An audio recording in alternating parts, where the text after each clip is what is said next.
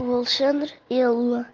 Todos os dias à noite, antes de dormir, ele corria para a janela, já com o seu pijama bem vestido e os seus dentinhos bem lavados.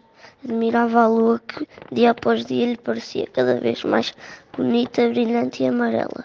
Começava a imaginar-se dentro de um foguetão em direção à lua.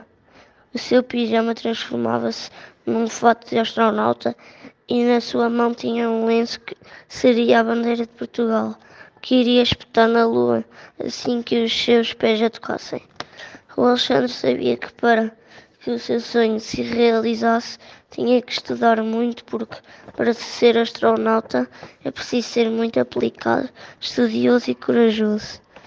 Na garagem do seu pai havia mil e uma ferramentas. O Alexandre ao aperceber que poderia utilizar todo este material, teve uma ideia genial: construir um foguetão. Pôs as mãos à obra e sempre que chegasse a casa, depois das aulas, ia direitinho à garagem e não descansou até acabar o foguetão.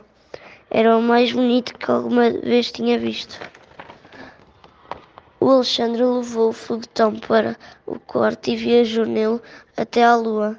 O seu sonho foi grandioso e cada vez mais tinha a certeza que a lua estava mais perto dele do que ele imaginava.